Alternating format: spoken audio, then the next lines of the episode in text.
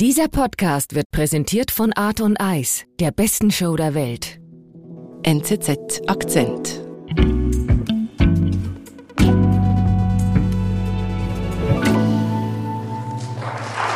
call now as my first witness Mr. Benjamin Natai. Mr. Natai, welcome to the Advocate. Michael, das ist ein ziemlich altes Talkshow-Video irgendwie, das wir da schauen. Ja, genau, das ist aus dem Jahr 1978. Und wer da spricht, den kennen wir heute noch. Das ist Benjamin Netanyahu. The real core of the conflict is the unfortunate Arab refusal to accept the state of Israel. Ja, da ist er aber noch eindeutig jünger. Genau, aber was er damals schon ist, das ist ein sehr guter Redner, ein überzeugender Redner, der spricht druckreif, er hat seine Fakten bereit. Er ist hier eingeladen, auch um eine Frage zu diskutieren, nämlich ob die Palästinenser einen eigenen Staat erhalten sollen im Westjordanland und im Gazastreifen. Mhm, Was sagt er dazu? Er sagt dazu sehr klar Nein. No, I don't think they do, but I think that it's quite Diese Frage diskutiert man seit 20 Jahren. Das Einzige, was man im Nahen Osten höre, sei, die Juden sollten ins Meer geworfen werden. Es geht den Palästinensern nicht darum, einen eigenen Staat zu errichten, sondern einen anderen, also Israel, zu zerstören. Das hat Benjamin Netanyahu vor 40 Jahren gesagt. Es hört sich so an, als ob ihm Krieg ganz gelegen kommen würde. Seine Biografie lässt aber eine andere Interpretation zu, sagt Reporter Michael Schilliger. Ich bin Antonia Moser. So let's keep in mind that what we're talking about here is not the attempt to build a state, but to destroy one. Michael, Benjamin Netanyahu ist da im US-amerikanischen Fernsehen vor über 40 Jahren. War er denn da schon Politiker? Nein, er ist da 28 Jahre alt, lebt in den USA, hat gerade sein Studium in Wirtschaft abgeschlossen und er leitet ein Antiterror-Forschungsinstitut. Er spricht da zwar wie ein Politiker, hat eine klare Meinung, keine Konzessionen an die Palästinenser, ein starkes Israel, aber er ist noch kein Politiker. Mhm, Aber eben eine eiserne Haltung gegenüber den Palästinensern, das hatte er schon damals. Ja, davon weicht er auch dann die nächsten 40 Jahre nicht ab. Das ist eine sehr starke Überzeugung, die kommt ganz tief aus der Geschichte der Familie. Wie denn? Da ist einerseits der Großvater, ein glühender Zionist, der in Russland herumgereist ist und gepredigt hat. Die Juden müssten nach Palästina zurück, in das große Land Israel. Der wanderte dann 1920 mit der Familie aus und eigentlich führte sein Sohn dann, also der Vater von Benjamin Netanyahu, diese Arbeit weiter und arbeitete auch für eine bestimmte Richtung der Zionisten, eine Ausgestaltung der Zionisten. Er war da einer der Hardliner, könnte man sagen. Hardliner, was heißt das jetzt in dem Fall genau? Ja, Ben Zion Netanyahu, also der Vater, der war eigentlich überzeugt, dass die Araber kein Land jemals freiwillig aufgeben werden. Dass mit den Arabern kein Frieden gemacht werden kann und dass auch kein Frieden gemacht werden darf und soll, weil dieses Land steht den Juden zu. Groß-Israel. Und zwar nicht nur auf der einen Seite des Jordans, sondern auch dort, wo heute Jordanien ist zum Beispiel. Viel größer, viel mehr Land, als die UNO schließlich Israel zugesteht und zuteilt. Und diese Haltung eben, die geht dann auch über auf den Sohn, auf Benjamin Netanyahu. Ja, Benjamin Netanyahu weiß das zwar von sich, so eine Psychologisierung, Okay. aber das zeigt sich immer wieder auch. Er wiederholt manchmal wortwörtlich Gedanken des Vaters, er bezeichnet ihn als seinen Lehrer, er führt diese Arbeit in einem gewissen Sinn fort. Er kehrt auch, wie seine Brüder, immer wieder nach Israel zurück in seiner Jugend und also 20er Jahren, Okay. um zu kämpfen für eine Spezialeinheit des Militärs, eine geheime Sondereinheit, deren Existenz gar nicht bekannt ist. Und dann geschieht etwas, was ihn nochmals zusätzlich, man könnte sagen, radikalisiert oder zumindest zur Legendenbildung dieser Familie auch beiträgt. Okay. Und zwar stirbt sein Bruder, der ältere Bruder, der eigentlich, man nimmt das heute an, Lieblingssohn des Vaters, der stirbt bei einer Geiselnahme in Uganda.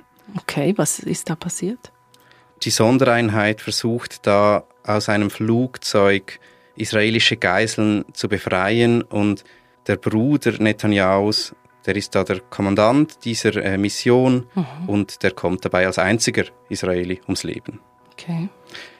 Die Familie macht ihn anschließend zum Kriegshelden. Sie erschafft da wirklich eine Legende. In Israel kennt heute jedes Kind die Geschichte von Jonathan Netanyahu. Mhm. Und das bleibt auch Teil von Benjamin Netanyahus Programm, politischem Programm, auch persönlicher Überzeugung, dass Israel immer gegen eine Bedrohung kämpft. Mhm. Also Programm, Netanyahu steigt dann wirklich in die Politik ein. Genau, er ist da zuerst in den USA Terrorismusexperte, tritt im Fernsehen auf, wird Vizebotschafter Israels in Washington und schließlich Botschafter bei der UNO. Mhm. Er schafft sich da so eine eigentlich öffentliche Figur, wird bekannt, aber er ist natürlich immer noch limitiert. Er ist in den USA, er ist nicht Teil dieses politischen Establishments Israels. Die Familie ist auch nicht Teil davon. Mhm. Und er weiß, er muss irgendwie zurück nach Israel, um weiter aufzusteigen, um auch irgendwie diese Ideen, die der Vater hatte, umzusetzen und wie er das später darstellt, zumindest das Erbe des Bruders umzusetzen. So. Mhm. Und deswegen kehrt er dann 1988 schließlich ganz nach Israel zurück, bleibt dort und steigt im Likud seiner Partei dann auf. Wofür steht die Partei? Das ist eine rechtsnationale Partei. Das ist die große Gegenpartei zur linken Arbeiterpartei, die Israel nach der Gründung lange geführt hat. Rechte Partei, das heißt in Israel vor allem aber auch einfach keine Zugeständnisse an die Palästinenser, nicht ein Anerkennen der Palästinenser. Das teilt so diese Parteien in links und rechts. Ob jetzt da Sozial- oder Wohlfahrtsstaat, das gibt es bei beiden. Diese Ausgestaltungen, wie viel Soziales man da leisten soll für die Gesellschaft. Mhm. Also es ist dann eigentlich voll Netanyahus Linie, also keine Zugeständnisse für die Palästinenser.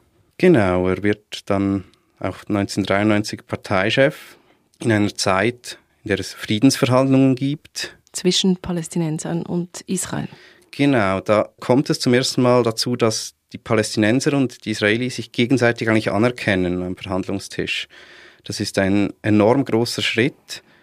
Und dieser Prozess ist Netanyahu ein Dorn im Auge. Er engagiert sich dagegen, er tritt öffentlich auf, zum Beispiel am 5. Oktober 1995 in Jerusalem. Mhm. Er steht auf einem Balkon. Es sind riesige Menschenmassen, die da Israel fahren, schwenken, Sprechbänder vorbereitet haben. Es ist eine aufgeheizte Stimmung.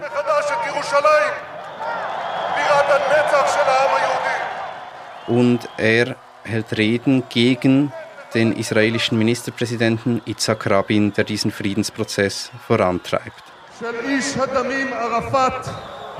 Was ruft er da? Er ruft, Israel beuge sich dem Mörder Arafat und sie würden das nie zulassen, sie, also Netanyahu und die, die ihn unterstützen. Mhm. Er wird in diesem Moment eigentlich das Gesicht der Gegner dieses Friedensprozesses. Es ist ein Moment, der erst im Rückblick dann wirklich eine riesige Bedeutung erhält, weil schließlich Itzhak Rabin von einem rechtsextremen Israeli erschossen wird. Was heißt das denn für den Friedensprozess und auch Benjamin Netanyahu? Es ist der Moment, in dem der Friedensprozess eigentlich zum Erliegen kommt. Er geht noch weiter, aber das ist der Moment, wo plötzlich die Seiten gegenseitig das Vertrauen verlieren. Mhm. Es kommt auch zu Anschlägen in Israel auf Israeli. Das Volk ist unruhig, es wünscht sich einen starken Mann. Gleichzeitig gibt es auch die Linke, die Netanyahu vorwirft, er habe eigentlich den Mord an Rabin provoziert mit genau dieser Rede damals. Er selbst nutzt in dem Sinn die Gunst der Stunde. Er kandidiert als Ministerpräsident okay. und wirbt im Wahlkampf genau damit, dass er Ruhe schaffen wird, Sicherheit, Wohlstand und holt die Israeli damit ab und wird 1996 zum jüngsten Ministerpräsidenten, den Israel hatte. Mhm. Du hast gesagt, Ruhe, Sicherheit, Wohlstand. Kann er das einhalten? Ja, in der Zeit, das ist nicht so eine wirklich erfolgreiche Regierungszeit jetzt im Rückblick. Es ist labil, er torpediert den Friedensprozess auch, er startet den Siedlungsbau wieder. Es ist nicht wirklich die Ruhe, die man sich gewünscht hat und mhm. vor allem auch die Linke ist noch stark in Israel. Die Israelis sind noch nicht bereit, diesen Friedensprozess komplett aufzugeben und er kommt da eigentlich in die falsche Zeit hinein. Dazu kommt, er probiert, sich die Macht zu sichern, er mischelt, er trickst, es kommen Korruptionsskandale zum ersten Mal. Er ist eigentlich unpopulär und wird dann 1999 abgewählt und seine politische Karriere wirkt beendet. Wir sind gleich zurück. Art on Ice vom 8. bis 17. Februar in Zürich, Fribourg und Davos. Erleben Sie Dave Stewart von Eurythmics, Natalie Imbruglia, Remo Fora und Marc Storace zusammen mit Weltmeistern und Olympiasiegern auf dem Eis. Jetzt Tickets für die beste Show der Welt sichern auf www.artonice.com.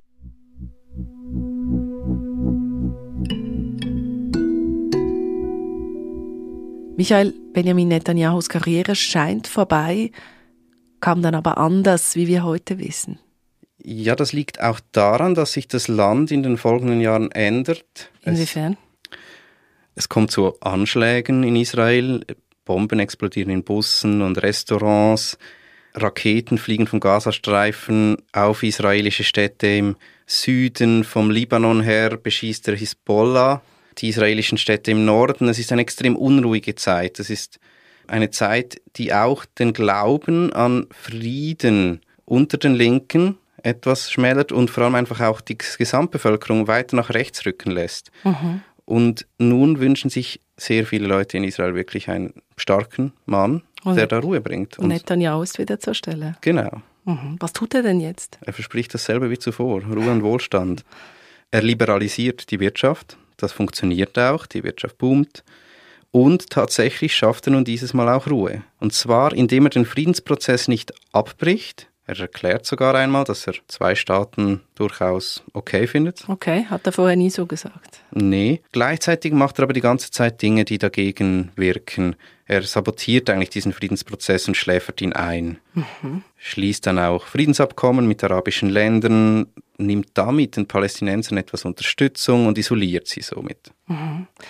Also irgendwie ist er immer so ein bisschen zwischendrin, sagt so ein bisschen etwas in diese Richtung, dann wieder so ein bisschen in, in die andere, so eine feine Balance irgendwie. Ja, das ist typisch Netanyahu. Er ist ein sehr geschickter Taktiker. Es gibt zu jeder Aussage auch eine gegenteilige Aussage von ihm. Okay. Er spielt auch Parteien gegeneinander aus, Koalitionspartner. Er hat schon fast mit jedem großen Politiker in Israel koaliert.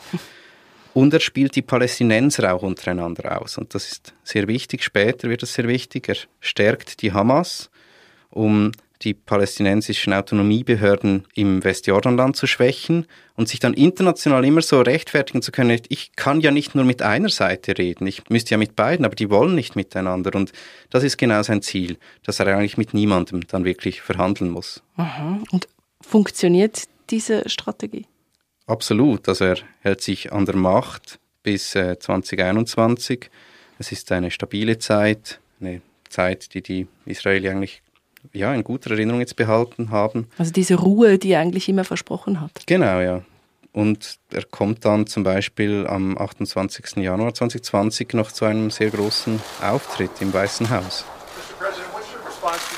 Er steht da neben US-Präsident Donald Trump und er grinst, so wie ein Kind, das gerade etwas erreicht hat und auch versteht, als einziges vielleicht versteht, was gerade die Bedeutung dessen ist, was da passiert. Uh, and I think we'll talk about the plan. I'll talk about the plan, the vision of peace, which is historic. The president has put forward tomorrow. Mhm, was ist denn passiert? Ja, Trump präsentiert einen Friedensplan, der enorm einseitig ist. Die USA unterstützt den Kurs eigentlich Netanyahu auf der ganzen Linie. Es ist ein voller Erfolg für ihn. Die US-Botschaft ist bereits nach Jerusalem verlegt worden. Das Atomabkommen mit Iran wurde aufgekündigt. Und Netanyahu hat sich mit arabischen Ländern annähern können. Also er kann sich in diesem Moment auch der ganzen Welt als Friedensstifter präsentieren, ohne dass er dabei Zugeständnisse eigentlich an die Palästinenser machen muss. I want to thank you for everything you've done for Israel, your friendship and your leadership. That's the end of my speech. Netanyahu ist da irgendwie auf dem Höhepunkt, scheint es. Es ist eigentlich Ruhe. Wie konnte das denn jetzt so eskalieren, also mit diesem Terrorangriff? Ja, politisch gesehen ist er tatsächlich auf einem Höhepunkt. Das Land ist zu ihm nach rechts gerückt. Es gibt aber diverse innenpolitische Probleme. Die Korruptionsvorwürfe holen ihn ein. Er ist immer isolierter. Er muss Koalitionen schließen mit immer extremeren Partnern. Mhm. Also er wurde 2021 abgewählt, hat sich dann wieder mit einer ganz extremen Koalition, mit rechtsextremen und ultrareligiösen zurück an die Macht gespielt, könnte man fast sagen. Mhm. Das Ganze absorbiert Netanyahu, aber es absorbiert auch das ganze Land. Es gibt Proteste gegen eine Justizreform. Sogar die Armee, die stabilste Institution Israels, ist gespalten. Also innerhalb Israels gibt es eigentlich in dem Moment keine wirkliche Ruhe mehr. Mhm. Und dazu kommt diese Ruhe, die er geschaffen hat mit den Palästinensern, diese scheinbare Ruhe, die schätzt er falsch ein. Er glaubt, Hamas stelle in diesem Moment keine Bedrohung mehr dar. Und schaut da gar nicht mehr richtig hin. Eine Fehleinschätzung mit katastrophalen Folgen, wie wir heute wissen. We have breaking news out of Israel this morning where Hamas a massive surprise attack by Palestinian Genau, dem Überfall, dem Angriff der Hamas fallen ja 1400 Israeli zum Opfer mhm. und mehr als 200 Geiseln werden verschleppt. Israel is at war. We didn't want this war. It was forced upon us in the most brutal and savage way. Und so tritt er dann auch am 8. Oktober, am Tag nach dem Überfall, vor die Medien. Er ist erschöpft. Er sieht anders aus als sonst und er verspricht der Hamas den Tod und versichert den Israelis, die Opfer zu rächen. Israel will win this war. And when Israel wins, the entire civilized world wins. Michael, von der Ruhe, die Benjamin Netanyahu immer versprochen hat, ist er damit aber noch weiter entfernt. Ja, er ist nun zum Kriegsherr geworden.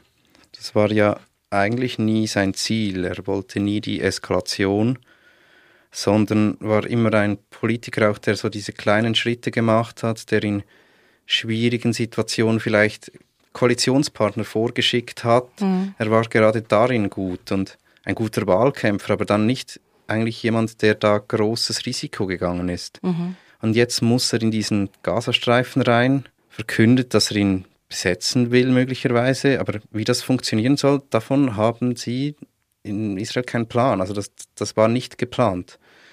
Das wirkt also auf der einen Seite so, als ob da alles schiefgelaufen wäre für ihn.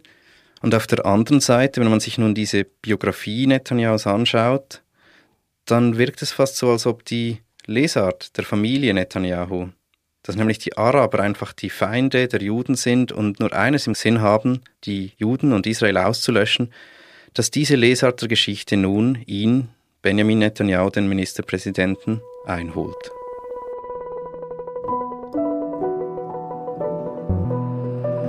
Michael, danke, dass du uns diese Geschichte mitgebracht hast. Gerne, Antonia. Das war unser Akzent. Produzentin dieser Folge ist Marlen Oehler. Ich bin Antonia Moser. Bis bald.